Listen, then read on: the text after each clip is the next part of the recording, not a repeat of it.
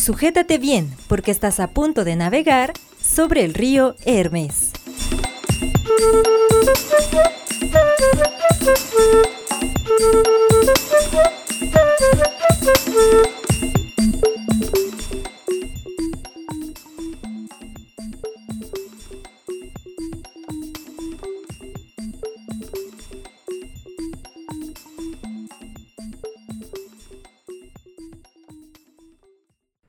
Bienvenidos a todos nuestros escuchas, bienvenidos a un programa más de Sobre el Río Hermes. Me encuentro yo, Manuel Jara, con ustedes acompañado por mi compañero Antonio Ayala.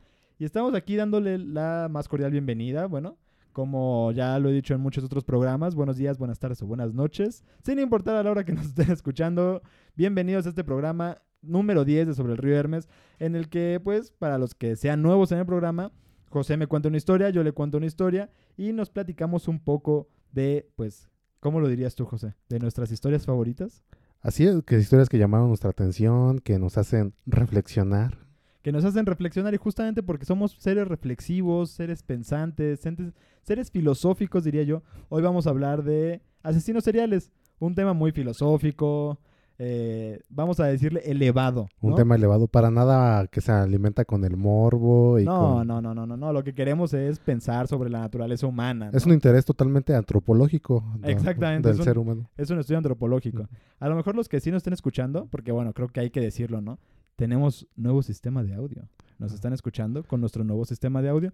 Tenemos un mejor sistema de audio, José. Yo estoy muy emocionado por este programa porque es el primer programa con un sistema que francamente sí mejora el sonido, ¿no? Yo también estoy emocionado y que mi voz tan, tan sexy se va a poder escuchar en toda su plenitud ahora. Va a estar en toda su plenitud. Lo malo es que los micrófonos son más chaparros, entonces me siento ahora muy pequeño porque tengo mi silla más pequeña. Pero bueno, esto también se los digo porque, bueno, estamos mejorando para ustedes, así que les agradeceríamos si nos compartieran en sus redes sociales igual y que nos siguieran en las nuestras. Claro, en La Puerta nos pueden encontrar en Facebook, Twitter e Instagram como Cultura La Puerta. Y sin más, ya fue mucho preámbulo, José. Recuerda que somos seres pensantes, somos seres filosóficos y tenemos que entrar en los temas más importantes, como la tarea que nos dejaste la clase pasada. Fíjate cómo nos presenté, ¿eh? Como seres pensantes. ¿Nos podría repetir la tarea de la semana pasada, por favor? Así claro, la tarea de la semana pasada era que qué tema plagiarían, pero se robarían pues quisieran que fuera suyo. ¿Ves? O sea, seres pensantes y hablando de robo. Eso es a lo que nos dedicamos. Somos gente, gente de bien. No, pues, de forma bonita que dices, "Ah, ¿cómo no la compuse yo? Es la historia de mi vida. No, y de hecho la tarea que yo traigo, bueno, nada más para aclarar, ya es una última aclaración rápida. José siempre nos deja una tarea y yo aquí en el programa le respondo, pues, eso, la tarea, ¿no? Entonces, ¿qué canción hubiera plagiado yo? Me costó mucho, no sé si te acuerdas del programa anterior donde te dije que la canción de Call Me Maybe era un tipo de canción que me plagiaría, bueno, hablando del One Hit Wonder, y ya, ya sabiendo bien qué respondería, mi respuesta final es Have You Ever Seen Rain? ¿Has oído la canción? Sí, sí, lo he escuchado. Una canción fenomenal de una banda que la mayoría de gente no conoce el nombre, de hecho, porque aunque no es un One Hit, One Hit Wonder, es una banda poco conocida. Eh, la banda de hecho se deshizo y tuvo más éxito el cantante por su parte que, que por, por el grupo ¿no? en el que estaba. Pero bueno, se llama Creedence Clearwater Revival y es una, no es mi banda favorita, pero es una de mis canciones más, más queridas, ¿no? De hecho, Juan Gabriel tiene un cover ¿En autorizado serio? en español que, en mi humilde opinión, un poco destroza la, la letra original. ¿En el buen sentido? En el, no, en el Ah, mal sentido. Me, había- me había sorprendido, me había sorprendido, la verdad, no te voy a mentir. Sí, pues esa canción a mí siempre me gustó mucho. Y me parece que es una canción que vale mucho la pena escuchar. Y como es la única canción que se conoce de la banda, creo que sería perfecta para mí porque no tendría que esforzarme por llegar al nivel de esa canción otra vez, ¿sabes? Me robo la canción, las demás van a ser inferiores, no pasa nada, estoy feliz con ello. ¿Qué te parece? O sea, me parece bien, pero ¿qué te identifica de la canción? Ábrenos Ah, no aquí tu corazón, ábrenos tu alma. Es que es una pregunta muy difícil, pero, o sea, es la, la clásica frase, ¿no? Have you ever seen rain? Have you ever seen a sunny day? Washed away, ¿no? Ah, No, no me acuerdo la letra exacta, pero dice que pues la, la lluvia limpiará el día de ayer, ¿no? Ajá. Y es algo que yo siempre he dicho en Es un escenas. ser melancólico. Soy un ser melancólico, eso además, o sea, soy positivo, pero melancólico, lo cual es una combinación extraña. Pero yo siempre lo decía, por ejemplo, cuando era más pequeño, y eso, eso es una historia verídica, cuando mi mamá me ponía a lavar, pues, no sé, trapear mi cuarto, lavar un baño, cualquier cosa, ¿no? El aseo de la casa, yo siempre pensaba y decía, si esto puede estar sucio y puede estar limpio ahora, mi vida también. ¿Sabes? Era una especie de redención personal. Igual con mi coche ya de más grande, cuando lo lavaba decía, si el coche puede volver a ser un coche limpio y, de, y sano, ¿no? Ya, ya, ya. Yo también puedo volver a hacerlo. Hay redención para todos. Hay redención para la suciedad del coche. Un día llegará el sol y secará toda la lluvia que cayó sobre nosotros. Qué bonito. Entonces me gusta la canción, aparte de, de mi, mi conexión personal con la canción, me parece que es muy buena. Es y, una buena canción. y tiene el clásico toque del rock and roll de la banda y del solista. Y bueno, pero sigue siendo un rock clásico, tradicional, ¿no? Entonces, pues, pues eso, es- esa es mi respuesta, José. Estaría encantado de robarme, plagiarme en el sentido más bonito que se nos pueda ocurrir, que creo que es difícil buscarle un sentido bonito al, plagiar, al plagio. Pero me robaría esa canción, The Creedence Clearwater Revival, la canción de Have You Ever Seen Rain. Pues me gustó. Fíjate que esta vez me gustó tu tarea, me gustó tu respuesta. Te voy a poner un 8.5. 8.5. 8.5. Mira, no, no quiero que me cambie. Esto es otra, te voy a contar otra historia personal. Esto se lo dije una vez. Ya, o sea, ya- Es muy buena historia personal, te lo juro, José. Les va a gustar a todos nuestros escuchas. ver. Una vez un maestro me puso 6. Le dije, no quiero que me cambie la calificación, pero a ellos les pusiste 9 y te entregaron la misma tarea de la vez pasada. Y les puso 9 y a mí 6. ¿Qué es eso, José? ¿Estás haciendo esta clase de maestro? Esto aquí no aplica porque nuestros escuchas nos entregan respuestas muy bonitas, muy Bueno. bien hechas. Es cierto, está bien. No, no voy a seguir con, con la discusión. Pero bueno, esa fue mi respuesta de la clase pasada. Y la verdad es que estoy muy, muy interesado en ver qué tarea nos vas a dejar esta vez. Porque como comentábamos en el programa, en, en el inicio del programa, hoy vamos a hablar de asesinos seriales. Entonces, no sé, no sé qué tarea nos vas a Este- dejar, pero creo que tienes una situación complicada ante ti, ¿eh? Espero que no nos cancelen después de este programa. Exactamente, yo también tengo un poco de miedo porque ¿qué, ¿cuál sería su firma de asesino? Yo no sé qué nos vas a preguntar, pero sí estoy muy interesado en, en la pregunta del día de hoy. ¿eh? Que todo, que claro que todo es hipotético, pero la tarea ya para el final, como Sí, no, claro, claro. Tiene en que ser la sorpresa, ¿no? La sorpresa. Bueno, José, ¿de qué nos vas a hablar el día de hoy? Cuéntanos. Bueno, ya sabemos que asesinos seriales, pero hay muchos de dónde escoger, ¿no? Yo el día de hoy les voy a hablar de Jack el Destripador.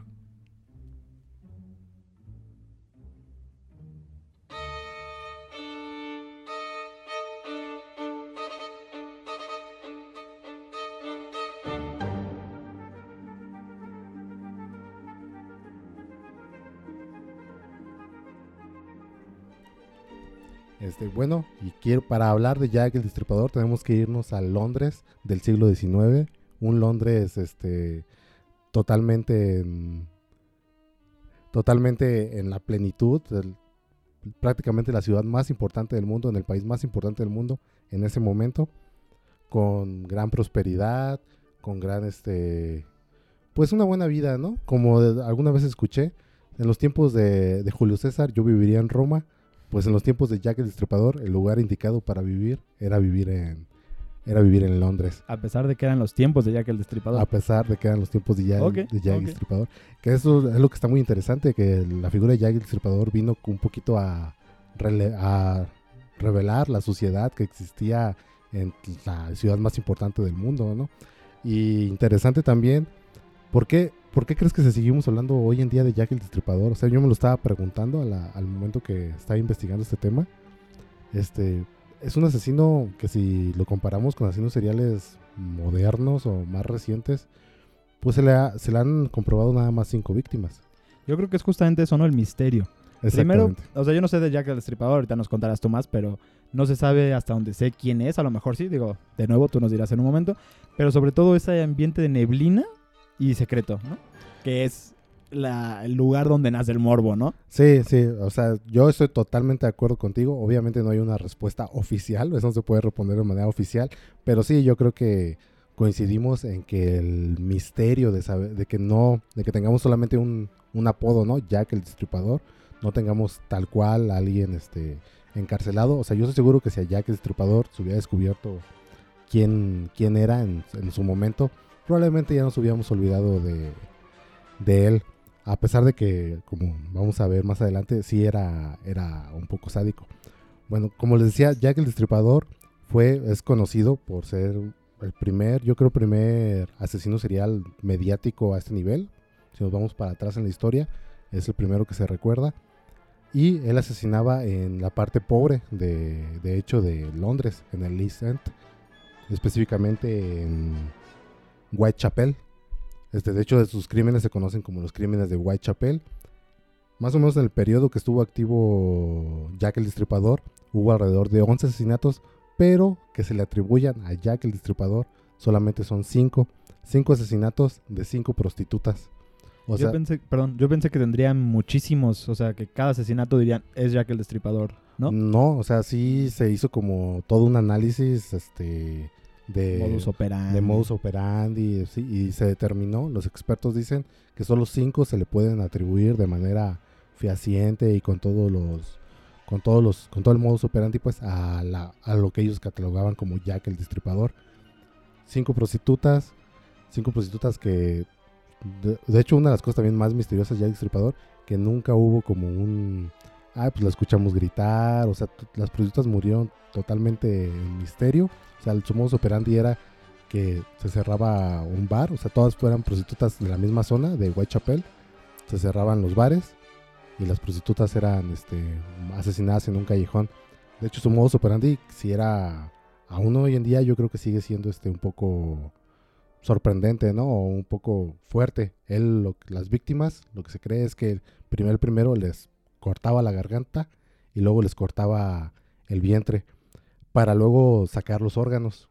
De hecho, mm, las, cuando encontraban los cadáveres los policías podían este, haber vísceras regadas por todas partes, este, un riñón a un lado de la pierna, este, y así, o sea, totalmente una carnicería, pues. Era lo que encontraban los, los policías, el encontrar el cuerpo. Y de hecho, en una ocasión se llevó un, un riñón este, de una de las víctimas. Le gustaba la parte interna. A todos les gustan las partes internas, ¿no? Bueno, a ver, no voy a generalizar. Continúa, perdón, continúa. Es una, pues sí, era muy, pues tal vez si podemos analizar pues, asesinos seriales es muy común que se lleven trofeos, ¿no? Ya todo, todos los que hemos visto uno que otra película de Sí, sí, sí. o una serie de policíaca americana ya nos creemos expertos. Este, Bueno, también, ¿verdad? Ahora Eh, todos somos expertos en Ajá, asesinos sí, seriales. Claro, les gusta coleccionar pues, este, partes de sus víctimas para recordarlas. Pero sí, o sea, esto pasó. Jack se llevaba, se llevó un riñón. Las víctimas, este, las voy a nombrar, las que están comprobadas, prostitutas. Una era Mary Ann Nichols, otra se llamaba Annie Chapman, Elizabeth Stride, Catherine Eddowes y Mary Jane Kelly. Las menciono porque me parece un poco triste que ellas, esas cinco, un poco, no olvidadas por la historia, porque ahí están, pero sí eclipsadas por la figura de su, de su asesino, ¿no? Fíjate que cu- cuando yo estaba investigando mi tema, estaba pensando exactamente eso. Todos sabemos quién es, en tu caso Jack el Destripador, pero a quién mató, como que las víctimas, todos decimos, ay, pobrecitas, pero ni sabemos quiénes son, ni las nombramos, las olvidamos, o las ignoramos por completo. Sí, así es, así es, es, es normal, pues obviamente es un tema que genera mucho morbo y dentro del morbo está pues este, que te, te atrae más la figura, ¿no? De, del asesino que de las víctimas. O sea, la víctima en nuestra cabeza pudo haber sido cualquiera y el asesino pues es hasta Es una man- único, ¿no? de manera, una manera este, grotesca, repugnante, sí, es, es, es único, ¿no? Es especial Sí, sí, sí. por decirlo de alguna manera. Este, otra cosa de las que llamó atención es que yo siento que este Jack era pues muy mediático, ¿no? Este, no sé si sabías, pero él escribió, él mandaba correspondencia a Ah, no, no sabía. Él mandó correspondencia al comité que estaba encargado de, de encontrarlo, mandó una carta y la, la ponía From Hell. Desde el Ah, infierno. bien. Creativo. Era creativo. creativo, me mandó una carta, de hecho, con un pedazo de riñón. Obviamente en ese tiempo no había, la, no había las pruebas para corroborar que ese riñón era de una de las, de las víctimas. eh, y además la carta y el riñón ya se extraviaron con la historia. No sé si se puede haber tal vez conservado partes del riñón, ADN del riñón, pero fue extraviado y a a ciencia cierta no se sabe si esa carta en realidad fue enviada por, por Ya- Jack el Destripador o por alguna otra persona, pero de que se envió una carta from hell desde el, desde el infierno con un riñón se envió y el contenido de la carta era el siguiente. Desde el infierno, Mr. Lux, Señor, os envío la mitad del riñón que tomé de una mujer, lo preservé para vosotros, la otra pieza la freí y la comí, fue muy agradable. Quizás o, quizá o envié el ensangretado cuchillo, que lo saco si, lo, si solo lo guardáis un poco más. Firma, atrapadme cuando podáis.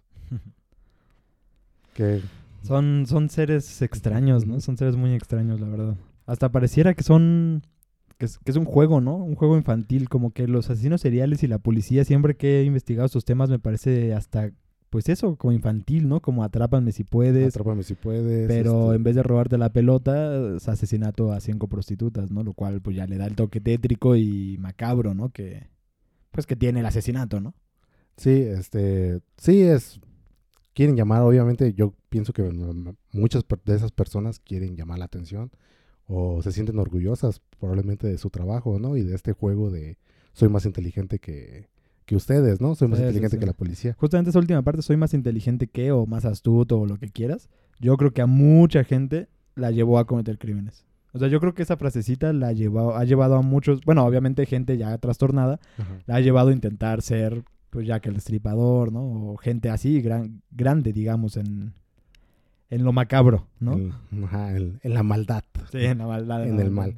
Bueno, como te decía, pues así es cierta nunca se descubrió, descubrió quién era Jack el Destripador. El misterio ha sido uno de los motivos por el cual hoy en día aún estamos hablando de Jack Destripador. Se han publicado numerosos este, libros acerca de la identidad de Jack el Destripador o acerca de sus crímenes. De hecho, From Hell es el título de un cómic muy importante de, de Alan Moore que trata sobre sobre Jack el Destripador, donde él mismo, hay, ahí mismo hay una teoría sobre quién es este, ¿Una teoría realista o una, teoría basada, ajá, basada, realista, porque está basada pues en evidencia Sí, sí, sí. real del caso.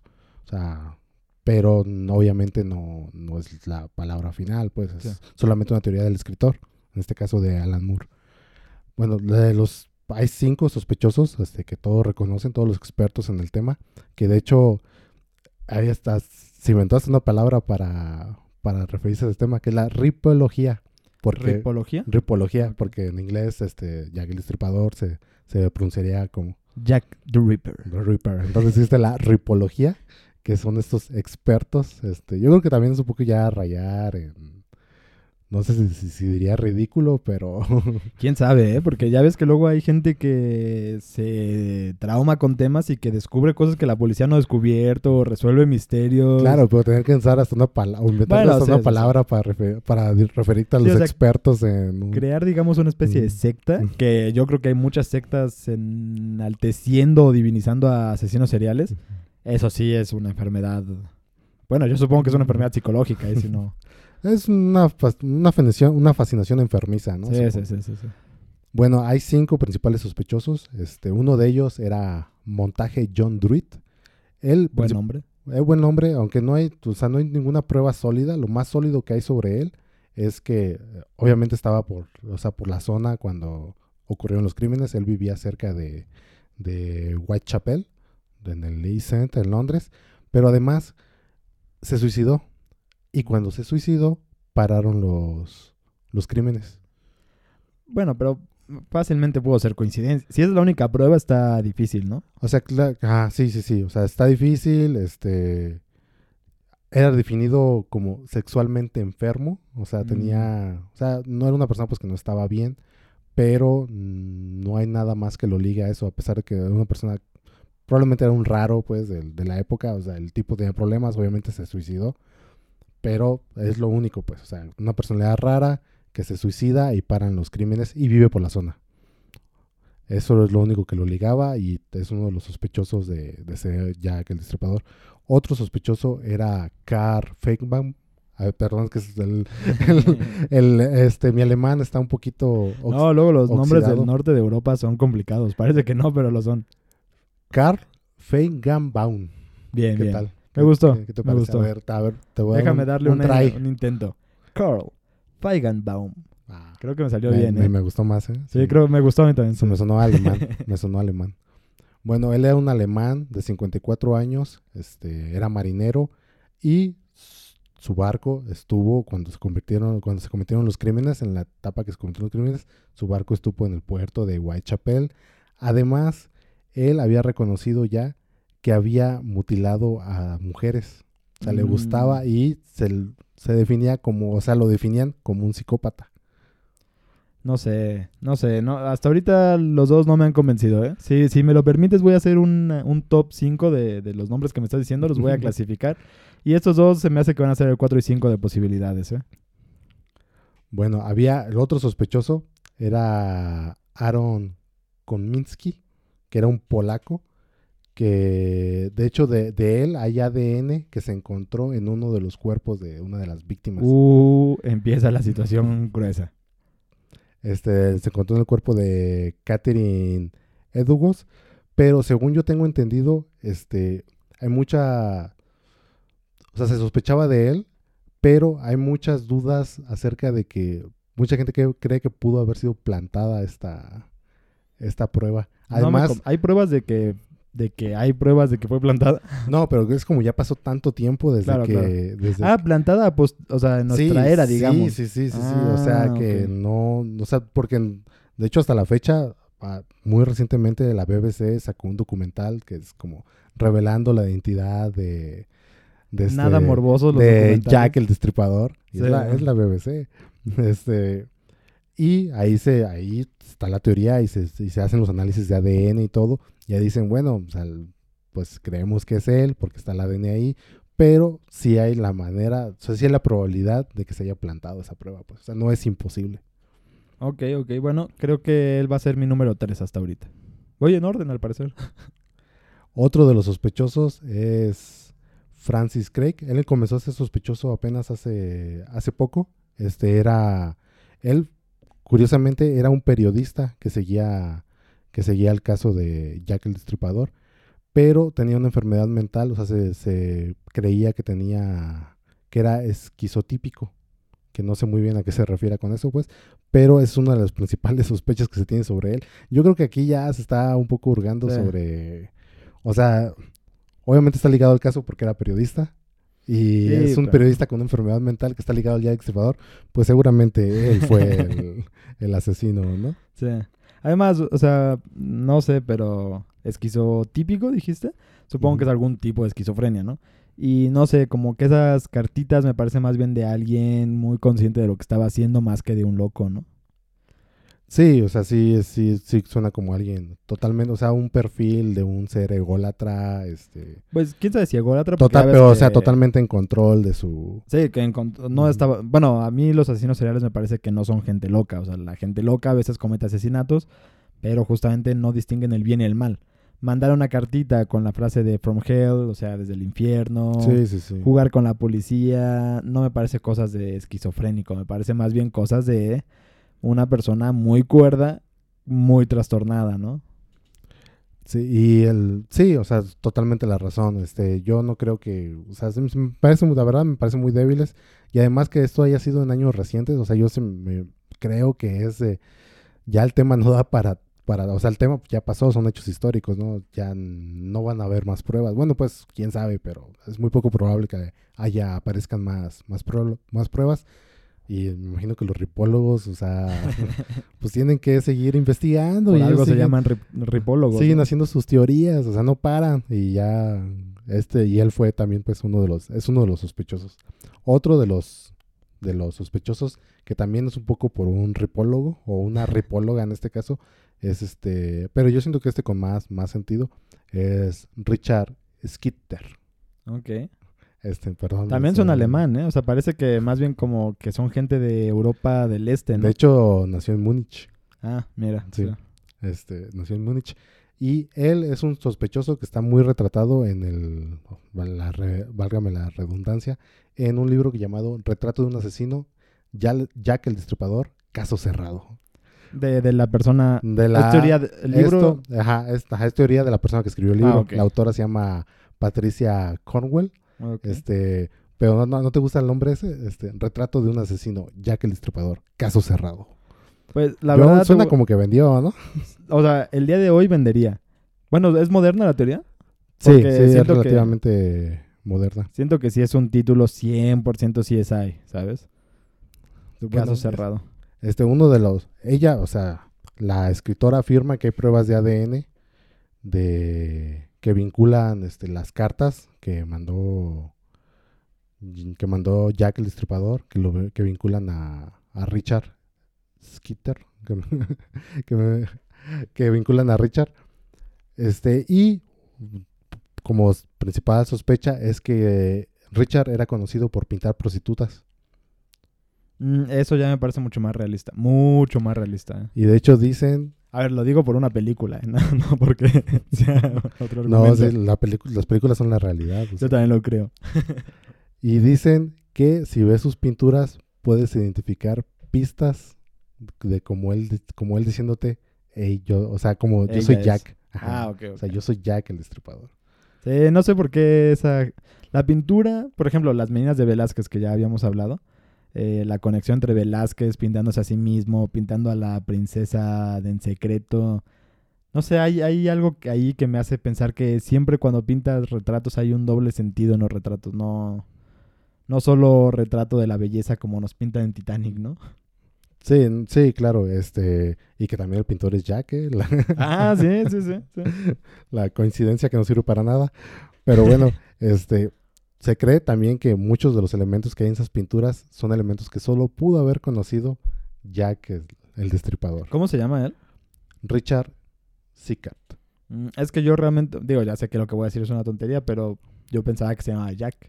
O sea, Jack y un apellido, ¿no? O sea, No, me imagino que Jack es como Juan, ¿no? O sea, Juan o sea, Pérez. dijeron así como un O sea, Juan cualquiera Ajá, un, un que Jack. destripa. Ajá.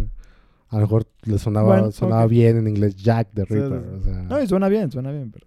o sea, pero obviamente si no saben nada de su identidad, o sea, el Jack es inventado, pues. Ya, ya, es que yo pensé que se habían descubierto así como, puede ser un Jack.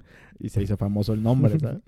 Y además, otra, otra creencia que se tenía acerca de, de Richard es que era impo- impotente, porque él había tenido muchas cirugías Mm. en el pene. Y según muchos expertos, los impotentes suelen este, ser, o sea, supuestamente Tienen un, problemas. un perfil, o sea, un perfil de un asesino puede ser que cuando son impotentes, como no tienen una liberación sexual, la liberación sexual la encuentran en el asesinato. Sí, o sea, no, no que sean asesinos, sino que pues tienen problemas psicológicos, ¿no? Digamos. Así es, así es. Sí, o sea, sí. Sí, sí, sí. O sea, lo vinculan así, o sea, todo se vincula al final con... No, de hecho, pues tú puedes investigar y yo creo que esto es de primero de psicología, los perfiles comunes del asesino serial, ¿no? Y de hecho, la persona de la que yo voy a hablar es impotente, ¿no? Fíjate, o sea, ni siquiera, eso ni, ni siquiera yo lo sabía, pues. Sí, sí, sí, sí, sí. Sí, o sea, es un perfil, ¿no? O sea, no, no es un secreto, vaya, ¿no? Así es. Y bueno, este, pues hasta la fecha no se sabe quién fue Jack el Destripador. Eso alimenta también la leyenda de Jack el Destripador, el que nos siga pareciendo tan interesante y que pues aún hablemos de él hoy en día y que reflexionemos acerca de, de, de la figura, ¿no? Del asesino serial, de que tal vez, este, es como dices tú, que, ah, que probablemente haya muchas personas que, que por querer ser más inteligentes que la policía, por querer ser un nuevo Jack el Destripador, caigan y hagan ese tipo de crímenes. O sea, también qué tan poco bueno es este que, que se encumbre, no se encumbra pues, pero que se le dé tanto peso a una figura como la de Jack el Destripador. Sí, pues no lo sé. Yo estaba viendo, bueno, no estaba viendo, estaba leyendo hace ya muchos, unos cuantos ayeres, entonces ahí disculpen si me equivoco en algo, pero la, el libro de El extraño caso del Dr. Jekyll y Mr. Hyde, ¿no? Creo que se llama el libro de Stevenson. Y es muy interesante porque eh, pues se convierte en una persona muy maligna, ¿no? Es un científico que tomó una pócima y se convierte en una persona muy, mal- muy maligna. Y pues para no spoilear el cuento, ni mucho menos, vamos a decir, va caminando por las calles de Londres pateando abuelitas, ¿no?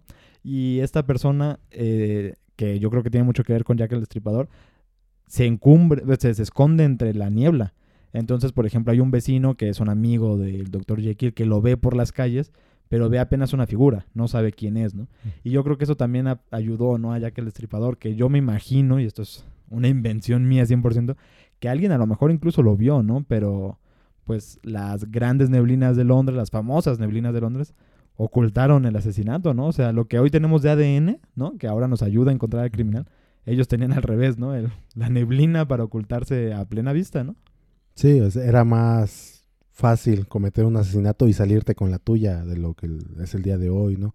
Sí, yo estoy, ta- estoy to- totalmente de acuerdo con eso y como decías, algo que te estás inventando, también quisiera cerrar este, con una frase que pone Alan Moore en los labios de, de Jack el Destripador, que obviamente él nunca mencionó y no sabe que, se haya mencionado, pero que de- decía, en el futuro dirán que yo di a luz al siglo XX. Bonita frase. Aunque te diré algo, no estoy muy seguro. Pues es un poco macabra, ¿no?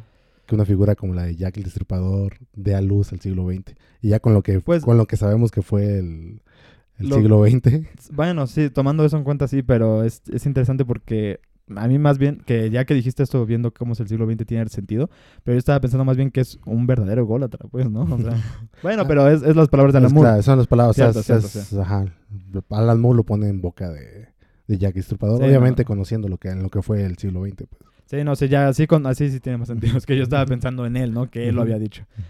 Pues sí, no, es una situación muy, muy interesante, sobre todo porque yo te iba a contar, hace en una especie de transición a mi tema, que en el cuento, en la novela de Crimen y Castigo, hay un asesinato y muchos sienten que es parecido a, a Jack el Destripador. Y lo sienten porque está oculto entre la neblina y como que hay una referencia. O sea, sí se hizo una figura. Estamos hablando de una época en la que no había celulares, ¿no? Entonces, claro. conocer a Jack el Destripador En Rusia. en- no es lo mismo a Sí, sí. conocerlo hoy en México, ¿no? Entonces, este, pues me pareció muy interesante eso, ¿no? Nada más quería aportar esa información extra. Claro, o sea, de- seguramente también tendría mucho que ver este con la época, por lo que significaba que haya sucedido en Londres, pues, por lo que empezaba, yo también comentándote que Londres era la ciudad probablemente más importante en ese a finales del siglo XIX y que se cometían estos, o sea, algo que les daba una cachetada en la cara de realidad, ¿no? Cierto, cierto. De el barrio más pobre, un tipo hace unas atrocidades a prostitutas, ¿no? Sí. O sea, gente que, vivió- que ya vivía en la miseria, pues, porque este Whitechapel era lo más mísero que había, que había en Londres. Además, también reflejaba mucho de la mentalidad en ese momento de Londres, porque hasta la reina en ese entonces opinó de, de, de la identidad de Jack el Destripador, pero su única opinión fue, y de muchos, de muchos aristócratas en, en Inglaterra, la única opinión que tenían sobre la identidad de Jack el Destripador era que eso no lo pudo haber hecho un inglés.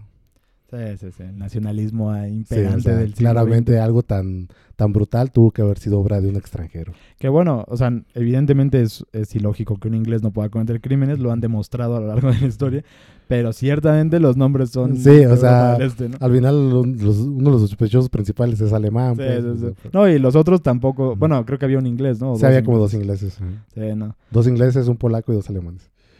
Pues sí, ¿no? Digo, evidentemente no tiene nada racial, nada patriótico ser asesino o no, ¿no? Pero bueno, vamos a, vamos a darle chance a la reina, ¿no? Vamos a ser bondadosos. Pobre reina, ha pasado por mucho.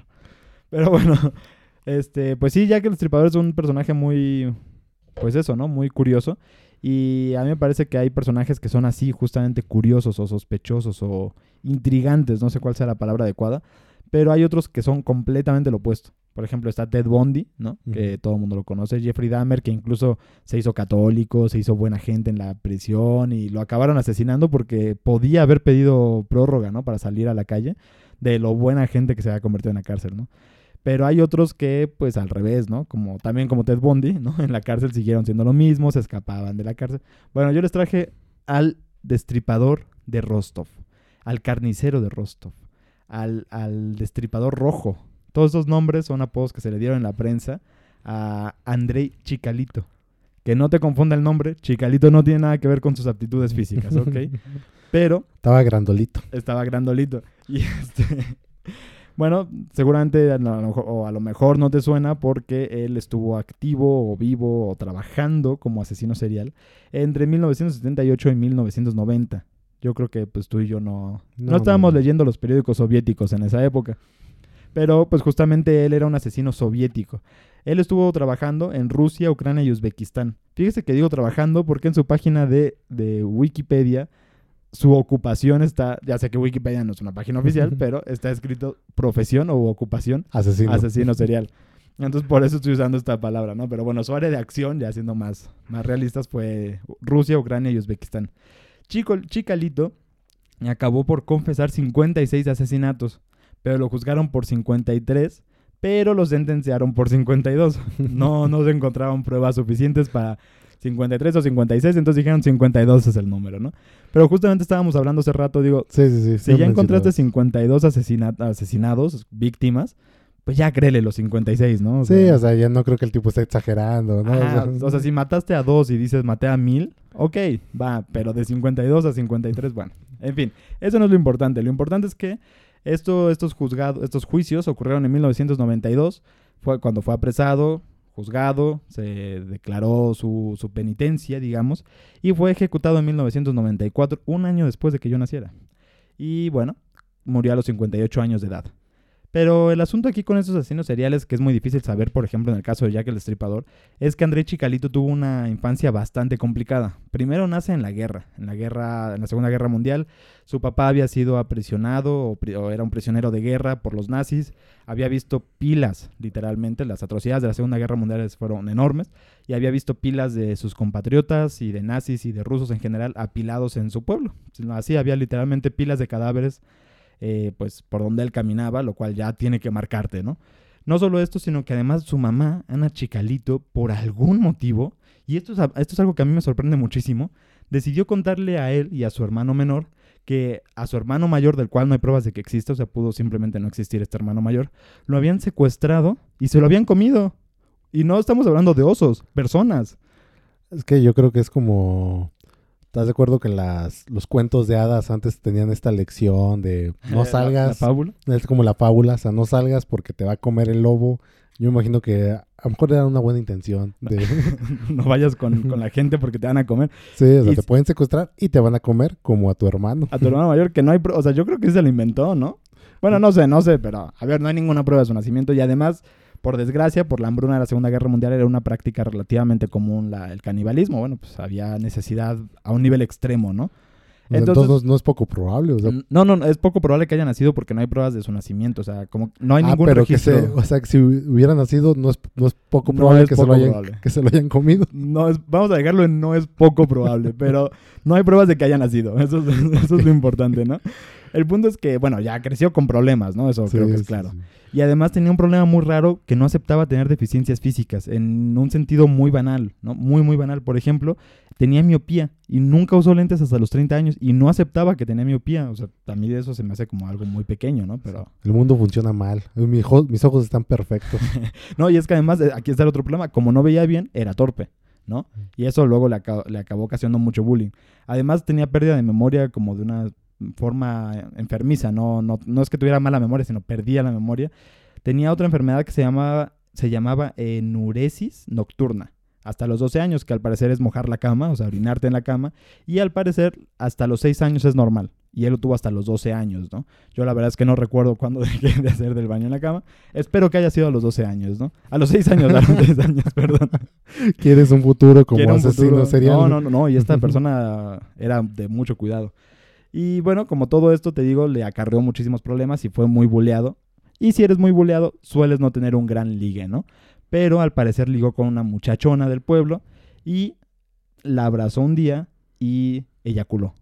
Y a partir de ahí, pues se burlaron enormemente de él y ya nunca más pudo tener contacto con mujeres de una forma normal hasta que ya fue mucho mayor, ¿no? Lo cual, bueno, pues fue una infancia, como puedes ver, complicada, ¿no? Un poco, y la adolescencia y... Sí, o sea, no, no le fue bien, no le Sí, fue un nada. poco mal. duro, un poco Sí. duro. Bueno, un segundo duro, ¿no? Nomás lo que duró el abrazo. Sí, porque además fue un abrazo, ¿sabes? Fue muy rápido. Pero bueno, también esto, esto me lo voy a aventar así de a gratis. Fue un poco como Hitler, ¿no? Fíjate lo a gratis que me lo aventé. Porque así como Hitler no entró en la escuela de pintura o de arte, Chicalito no entró en la escuela de, ah, de derecho. Y la diferencia es que él se empeñó, se esforzó y dijo, yo quiero ser licenciado. Y sacó tres carreras, lo cual creo que es como hacer un poquito de más, ¿no? Se convirtió en, in- en ingen- en ingeniero, ¿no? No hay una especialidad. Parece que la- en la Unión Soviética estudiabas ingeniería y te especializabas en algo, pero eras ingeniero en general. Estudió también marxismo-leninismo y lengua y literatura rusa. A lo mejor las lecturas de Dostoyevsky le ayudaron a buscar sus asesinatos, eso ya es una teoría mía, ¿no? En fin, en 1971 se consigue ser maestro, pero ya aquí es donde empieza el problema, ahora sí serio, y empieza a tener atracción por las niñas de 12 años. Yo me imagino, y esto también me lo estoy inventando yo, que es porque, pues a esa edad fue su primer novia, ¿no? Me parece... O sea, ¿crees que su edad sexual quedó atascada en el momento. Yo siento que sí que tuvo que ver. Y hay, hay unas pruebas, así lo estoy diciendo yo solo, pero hay unos motivos por los que los digo que ya lo irán viendo, ¿no? No, no voy a... Hay que ir contando la historia paso a paso, ¿no? En fin, el punto es que él tenía 35 años y se metía a los dormitorios, era maestro, pero de, de esas edades, supongo que secundaria, no sé cómo estaba organizada la, la escuela pública de la Unión Soviética, pero se metía en los dormitorios de estas, de mujeres de, de estas edades, ¿no? De los 12 años, y se manoseaba viéndolas dormir, al parecer inconscientemente. Eso pues ya cada quien decidirá si es cierto o no, eso es algo que él declaró, no es que alguien lo viera, sino él lo declaró. Y seguía una vida pública normal, nadie sabía nada de él y él se metía constantemente a eso, a, la- a las, a las habitaciones de las, pues, de las niñas. Entonces llegó un momento donde sus alumnos ya no le, no le prestaban atención, le decían el ganso, ¿no? Este, su apellido, bueno, si hubiera vivido en México le hubiera ido mal, yo creo, por el apellido, pero... No, claro, y luego con lo que hacía, o sea, se ponía... Sí, sí. Bueno, sí, sí. No había, no había visto la analogía, pero sí. Y entonces el punto es que sus alumnos incluso fumaban en su clase, lo cual al parecer en la Unión Soviética era una falta de respeto al maestro enorme. Y, y aquí es donde ya yo, a mí me sorprende, o sea, los asesinos seriales son cosa increíble, porque en vez de buscar medidas estrictas o algo, empezó a abusar sexualmente de ellos.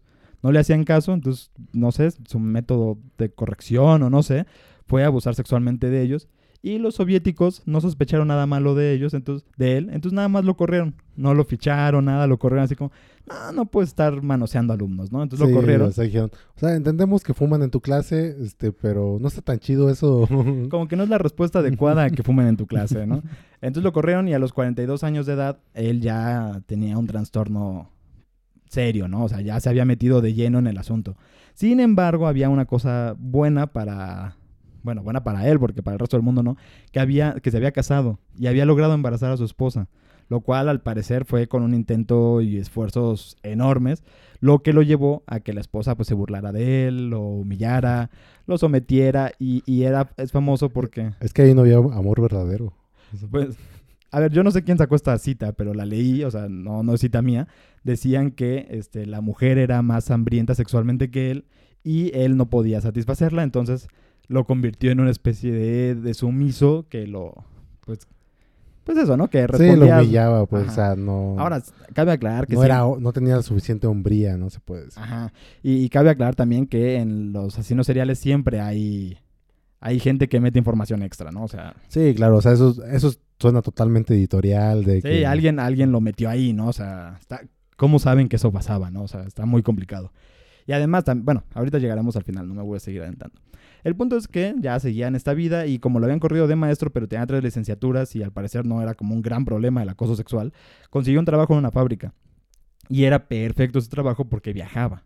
Entonces tenía excusa de estar solo, tenía excusa de estar en las estaciones del tren, que al final fueron su, su área importante para sus operaciones Depredación. depredación, gracias, sí, para estar de depredador.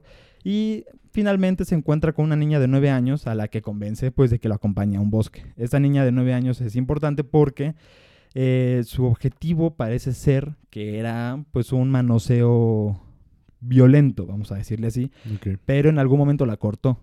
O sea, le, le hizo un corte en la piel y sangró la niña y se dio cuenta de que, esa, que la sangre era un instintivo sexual para él tremendo. Y entonces se dio cuenta en su mente y según sus declaraciones que la hombría que la naturaleza había- le había robado se lo devolvía con la sangre. Entonces sus asesinatos se volvieron sangrientos porque Claro. ya había ligado estas dos ideas, ¿no? En fin, la pasa el asesinato, parece que nadie lo descubre, sigue su vida y tres años después, no sé si intentó controlarse o qué, pero tardó tres años en volver a matar y contrata una prostituta de 17 años y pues para, o sea, hacer, hacer contrato, digamos, las prostitutas eran ilegales, pero hacer contrato y no logra, no logra mantener relaciones sexuales con él. Y al parecer su vida estaba lleno de gente que le gustaba mucho reírse y la prostituta se burló de él, ¿no? él enfureció, la estrangula y hace un relajo, pero de verdad un relajo con el cuerpo que pues creo que no es el momento de hacer descripciones a ese nivel de, de- de detalle, ¿no? Pero cabe aclarar que eh, se come una parte del seno de la prostituta. Ok. Y entonces no solo ya tiene la relación con la sangre, la relación sexual, sino que además ahora tiene un canibalismo. Y solo son sus dos primeras víctimas, ¿no? Y es como las primeras exploraciones de asesino serial. No pasa mucho entre, entre los asesinatos, sigue su vida normal. Y pues ya, eh, cada vez empieza a matar, ¿no? Pasó tres años entre el primer y segundo asesino, asesinato, em, pasan dos entre el siguiente, y empieza a matar, empieza a matar, hasta que llega el siguiente asesinato importante, que fue encontrado, y eso ya empieza a ser la marca o como, bueno, como dice en internet, que a mí me parece un poco como de mal gusto, no te voy a mentir, que le llaman la firma de Chicorito, ¿no? Eh, que era primero, todas las personas que se encontraron después de esta víctima fueron acuchilladas entre 30 y 50 veces, todas. Obviamente algunas más, obviamente algunas menos, ¿no? Y además les quitaba los ojos. Entonces, pues no, no sé, no sé qué vería en los ojos, ¿no? A lo mejor un poco de burla o qué sé yo, ¿no? Pero eso se convirtió en una firma mortal y bueno, pues ya empezó a ser un problema que la gente decía, hay algo aquí que se está repitiendo, bla, bla, bla, ¿no? O sea, hay un asesino serial, Sí, sí, ¿no? sí. Y ya, no pasa nada, pero hay un problema donde la gente ya empieza a decir, esto es un problema serio, vamos a hacer algo al respecto, y apenas llevaba 15, 15 víctimas en 6 años. Y entonces una, una universidad decide que va a ser una especie de, de perfil, ¿no? Criminal, que también en CSI lo hemos visto, o en cualquier otra serie policíaca. ¿Cuánta gente crees que tenían sospechosas después de, de- del perfil criminal? Cabe aclarar, el perfil criminal era realmente preciso, o sea, era muy, muy preciso. ¿Cuánta gente crees que estaba de sospechosa? Pero, por ejemplo, si era preciso físicamente. o- En, to- en todo fue muy, muy bueno. O sea, la verdad es que si Chicolita hubiera, Chicolito, per- Chicalito, perdón, hubiera sido un poco más diferente, digamos, al grueso de la población, este, sería, lo hubieran atrapado inmediatamente, ¿no? Lo que pasa es que tenía una vida muy monótona, muy normal, una familia, un trabajo estable, era trabajador, en- solo lo habían corrido por manosear alumnos, pero de verdad, al parecer como que eso no era un problema, ¿no? Entonces no tenía ningún expediente al respecto de haber manoseado a niños y haber sido corrido por eso. Entonces, ¿cuántos sospechosos crees que tenía la policía en un perfil, de nuevo repito, muy preciso? Pues, por como me estás planteando la pregunta y por lo que creo, no sé, tal vez 100. 26.500 sospechosos. ¿Crees que Chicolita estaba entre esos sospechosos? Pues supongo que sí, ¿no? No, Chicolita no estaba entre los 26.500 sospechosos. Y es que justamente ese era el asunto, era una vida muy cotidiana, no tenía nada de especial. Como viajaba, pues nadie le parecía sospechoso que estuviera un tipo en un tren, ¿no? Y que estuviera repetidas veces en un tren. Bueno, sin embargo, si hay un problema. Chicolita decide contratar a otra prostituta, acuérdate que las prostitutas no eran legales. Entonces lo cachan o lo atrapa no, la no policía. como ahora. Bueno, sí, ahora tampoco lo son, pero bueno, en algunos países, no sé si en Rusia sean legales. Pero bueno, el punto es que contratan a una prostituta, no son legales, lo atrapan y lo arrestan. Y entonces como que lo empiezan a revisar y dicen, pues se parece mucho al asesino que estamos buscando.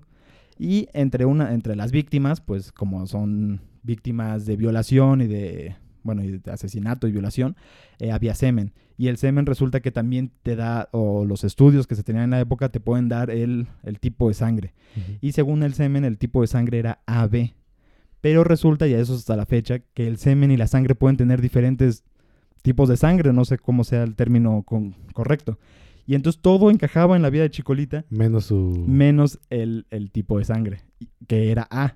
Pero eso era una cosa que al parecer en muy pocas personas pasa, pero llega a pasar. Ya, ya, ya. Entonces salvó y además llevaba 15, que digo, es trágico, pero no son las 56 personas que acabó no, matando. sí, sí está muy, está muy cabrón, ¿no? Y además es estadístico, porque, o sea, no es que sea una falla del- de, de las pruebas, sino que hay gente que tiene dos tipos de sangre en semen y en sangre, ¿no?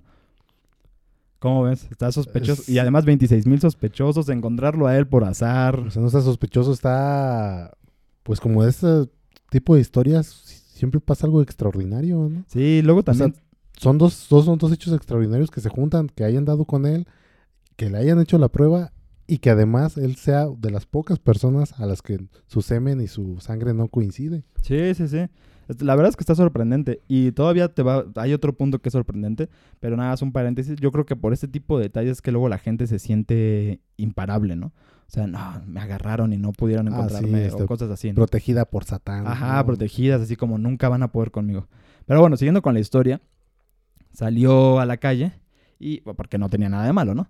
Y bueno, lo que fue importante es que además la gente en general creía que era un retrasado mental que estaba haciendo los crímenes.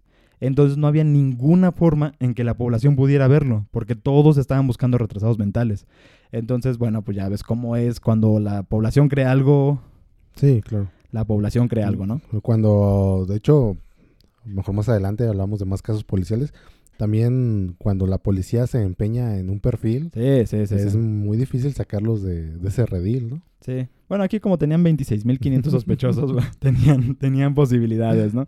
En fin, el punto es que sigue haciendo este tipo de cosas y realmente pues no hay algo particular que contar de los crímenes más que realmente fueron muy atroces, ¿no? O sea, estaba no solo el elemento sexual de violación, el de tortura, el de mutilación, el de canibalismo y bueno, el del asesinato, ¿no? Que ya después de toda esta lista creo que ya ni vale la pena mencionarlo, ¿no? Pero bueno, así es como estaba la situación. Pero fíjate que también hay otra cosa todavía, o sea, es que esta, esta historia está llena de puntitos donde la situación pudo haber cambiado.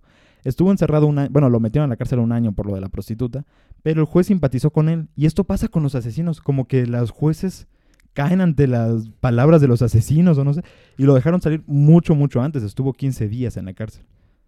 Un año, 15 días. Es una diferencia grande. Bueno, también si me dices que un año por contratar a una prostituta se me hace un poco, También, también, un sí. poco excesivo, ¿no? Sí, sí.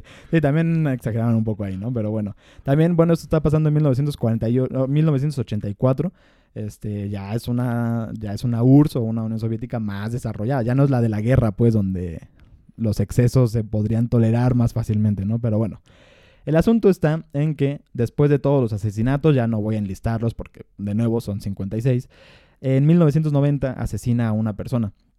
Y ya, la policía encuentra ese asesinato y dice, ya no puede ser más. O sea, ya llegó un punto donde esto es intolerable.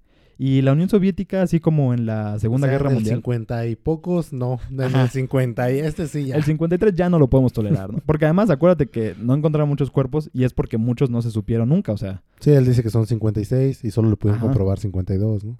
Pero el punto es que en la Segunda Guerra Mundial, no sé si tú supiste, mandaron mucha gente a los frentes, ¿no? Pues aquí también, como que es algo muy soviético, mandaron toda la policía de la zona, Rostov, toda la policía estaba buscando, estaba haciendo como una especie de perímetro, ¿no? Buscando en bosques y en todos estos lugares puntuales. 100 policías antidisturbios, 600 detectives de toda la URSS, o sea, de, seguramente de la zona europea, que era la más poblada, estaban en la región. O sea, metieron gente, ¿no? O sea, sí, sí, gente. sí. Y justamente este asesinato que hizo el 6 de noviembre de 1990, nadie lo vio, pero hubo un policía, que, o detective mejor dicho, que se llamaba Igor Rybakov. eh, encuentra a una persona trajeada, con corbata, bien vestido, con sangre en la cara, con una cortada en el dedo, supongo yo que muy profunda, ¿no? Y lavándose las manos en una fuente pública, pero no es argumento para arrestar a nadie, ¿no? Entonces, pues metió el, el papeleo, ¿no? Para decir, aquí está esta persona. Al día siguiente se metieron los 600 y no sé cuántos policías a investigar, encontraron al cadáver y apresaron a, a Chicolita.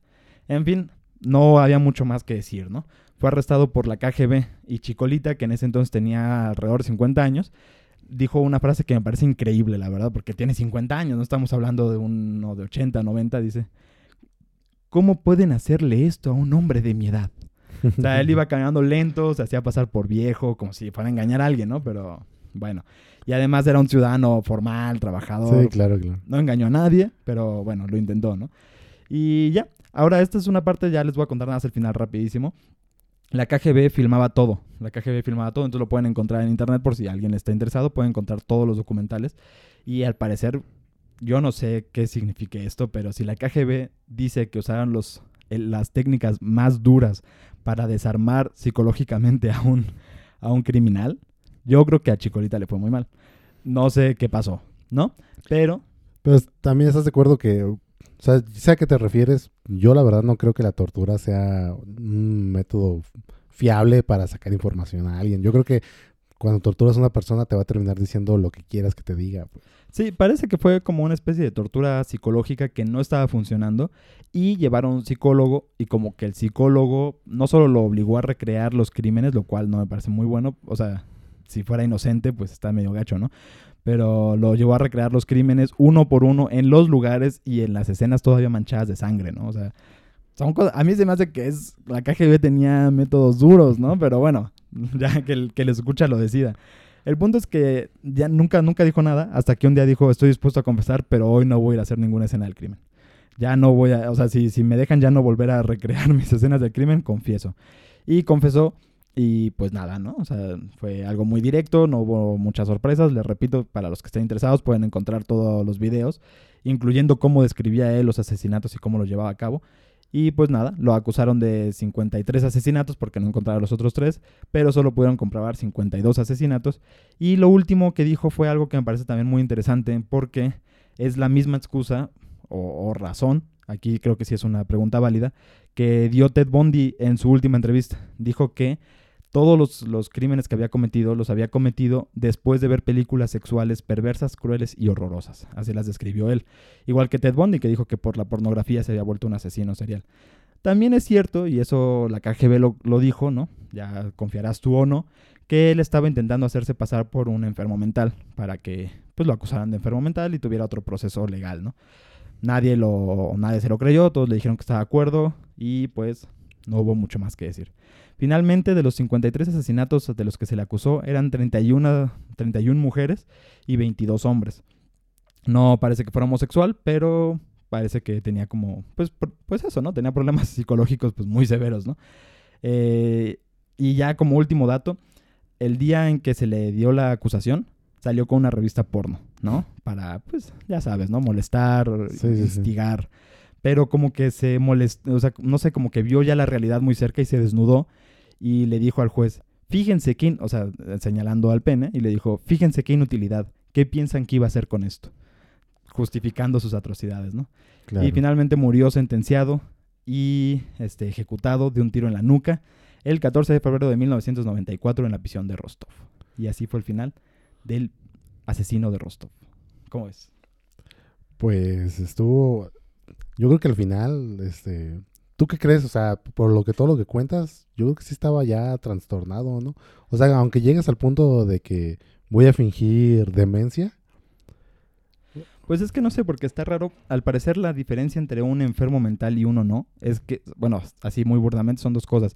Una que sabes que estás haciendo, o sea, es premeditado, y la otra que sabes diferenciar entre el bien y el mal. Entonces, al parecer les hacen unas entrevistas y de cosas no relacionadas para ver si saben qué cosa está bien y qué cosa está mal. Y si sabes la diferencia, aunque puedes estar mal, digamos, no balanceado, ¿no? Sabes que es el bien y el mal, no estás loco, ¿no? Sí, claro. O sea, si sabes que es el bien y el mal, sabes que estás haciendo algo malo, pues. Sí, sí, sí. Pero fíjate que es curioso porque sí tienen algo de normal. Déjate cuento un pedacito muy rápido. Hay un psicólogo de este de asesinos seriales y estaba contando de Jeffrey Dahmer, que también era un caníbal, y dijo la siguiente frase que a mí, se me quedó grabadísima.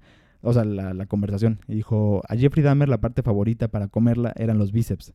Y la mujer que era la entrevistadora, experimentada en entrevistas de este tipo, dijo, a todas nos gustan más los bíceps. Y a mí eso me pareció increíble. O sea, estamos hablando de un asesino cometiendo canibalismo. Ajá.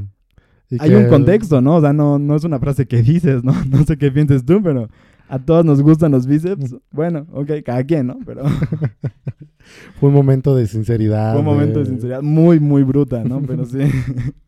Pero bueno, yo creo que son gente normal. Normal en el sentido que no tienen un problema, no son esquizofrénicos, Sí. pero gente que ha desviado la realidad, ¿no? A un punto ya...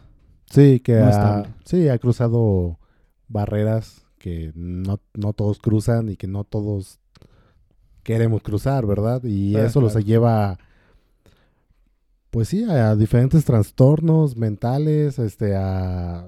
También me da mucha curiosidad, mucho, se me hace muy interesante que haya coincidido lo de la, de la impotencia Sí, ¿no? con uno de los sospechosos de, no con... Bueno, claro, claro. por acá, acá no está- Presuntamente sospechoso. con un presunto sospechoso Jack el Destripador.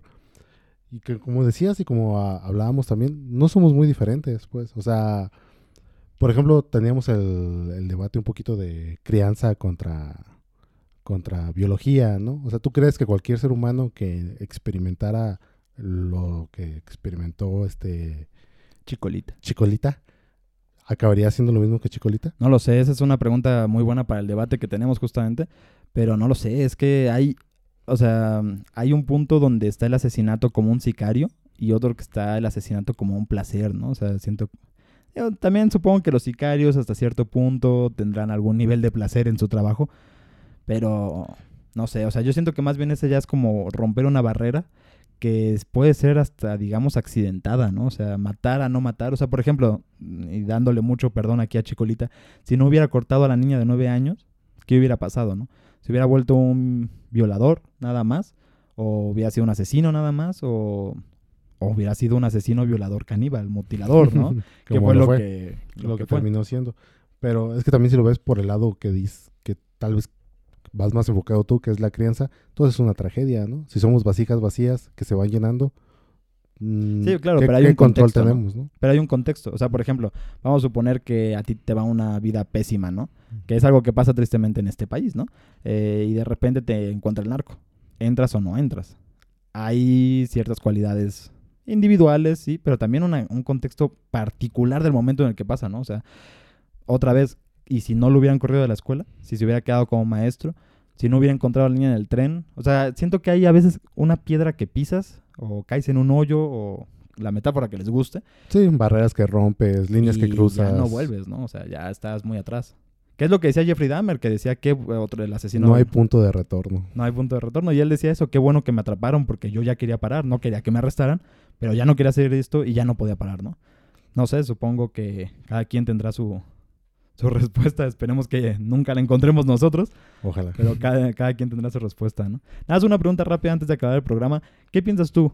Ted Bundy, Chicolita, dos asesinos seriales muy importantes, dijeron que la pornografía violenta, dura, según Chicolita, horrorosa, los llevó a cometer crímenes. ¿Crees que estaban así? Ya sé que no tenemos tiempo para esta discusión, pero ¿crees que estaban dando una excusa? ¿Crees que estaban intentando ser locos o algo por el estilo? ¿O simplemente es algo que realmente los motivó y los llevó a...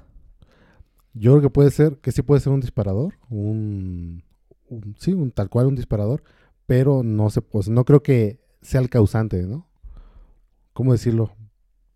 Creo que puede influir, o sea, es muy raro, por es muy curioso que dos, este, dos individuos de esas características, asesinos seriales, hayan dado una respuesta tan similar, pero también estás de acuerdo que para bien o para mal, le gusta a quien no le guste, la- el negocio de la pornografía es este es a nivel mundial y es consumida de manera o sea, m- muy consumida, o sea, y no estamos viendo que existan asesinos seriales que están surgiendo como surge, como se consume la pornografía, pues. Así es que una cosa no responde a la otra. pues. Yo Sí, creo. yo también creo que no. O sea, yo creo que si eran sinceros, relacionaban sus instintos con lo que les daba placer, que era un porno, una pornografía muy puntual, ¿no? Pero no que fuera al revés, que la pornografía los agitara ajá, a, exactamente. No sino que, la, ellos ya la ajá. buscaban, ¿no? Sí, exactamente. O sea, que esa, eso levantaba en ellos cosas que, o sea, que levantaba instintos que ellos ya tenían, como mencionas. Ya. Bueno, ahora sí te voy a poner contra las cuerdas, como dirían en el box, porque bueno, aquí como todo el mundo sabe, somos personas conocedoras de muchos temas. ¿Qué nos Este, vas a decir ahora? ¿Qué nos vas a poner de tarea? ¿Cuál sería la víctima? No es cierto, no, no es ¿Qué verdad. porno? No, no, no, no, no. No, este, ¿cuál sería la tarea? Es una situación muy complicada la que te toca el día de hoy, ¿eh? Estás en situación dura. Estoy en una situación dura, pero no tanto, porque me voy a ir por la fácil, que es la obvia, este, de los cinco sospechosos Ah. que les presenté Oye, bien salido, ¿eh? Bien salido. para, para ser Jack el Destripador. ¿Cuál creen ustedes que sea el, el más indicado? A ver, entonces nada más para tenerlo claro, ¿nos podrías decir los nombres? Creo que eran cinco, según recuerdo. Los nombres, yo creo que ya tengo el mío, pero bueno, para tenerlo claro y poder responderte de mejor manera, a ver si nos O puedes sea, decir los ¿quieres nombres. otra vez escuchar mi perfecto alemán? ¿Quieres escuchar en perfecto alemán? Era Montage John Druid. El otro era el alemán, el marinero, Karl Fengenbaum. El otro era el polaco, Aaron Kosminski. Otro era el periodista, Francis Craig. Y el otro era el pintor, este, el pintor de prostitutas, Richard Skeeter. Muy bien, entonces vamos a tener esta tarea, vamos a ver quién es, según nosotros, el Jack, el, el auténtico, el El original, el, auténtico Jack el. Hay, hay, este, hay teorías ya sólidas basadas en ADN y, y todo eso. O sea, se puede responder con cierta seguridad. Que con sí, cierta Así seguridad. es, así es. Si investigan por ahí, les da curiosidad, este, la BBC, el documental que ha sacado, y por ahí también tiene artículos este, interesantes que ya apuntan a un solo, Individuo. a un solo individuo. Bueno, perfecto. Entonces vamos a dejar eso así. Vamos a esperar la respuesta de todos nuestros escuchas. Para los que no lo sepan, nos pueden dejar sus respuestas en, pues, en el post que vamos a hacer o post que vamos a hacer en nuestras redes sociales. De nuevo, Facebook, Instagram y Twitter, Cultura a la Puerta. Nos pueden seguir y dejar todas nuestras respuestas. Y sin más, pues los dejamos, nos despedimos. José, estuvo bien el nuevo audio, ¿no? Yo sí estoy muy feliz con el nuevo audio y quiero Sí. compartirlo con nuestros escuchas. Yo también estoy muy feliz. Este, se escucha demasiado sexy. No sé qué voy Se a escucha hacer. bien, ¿verdad? Se No sé qué voy a hacer con tanto. Bueno, muchas gracias a todos por escucharnos. Espero que les haya gustado. Los dejo. Yo soy Manuel Jara Yo, Antonio Ayala. y nos vemos el próximo sábado.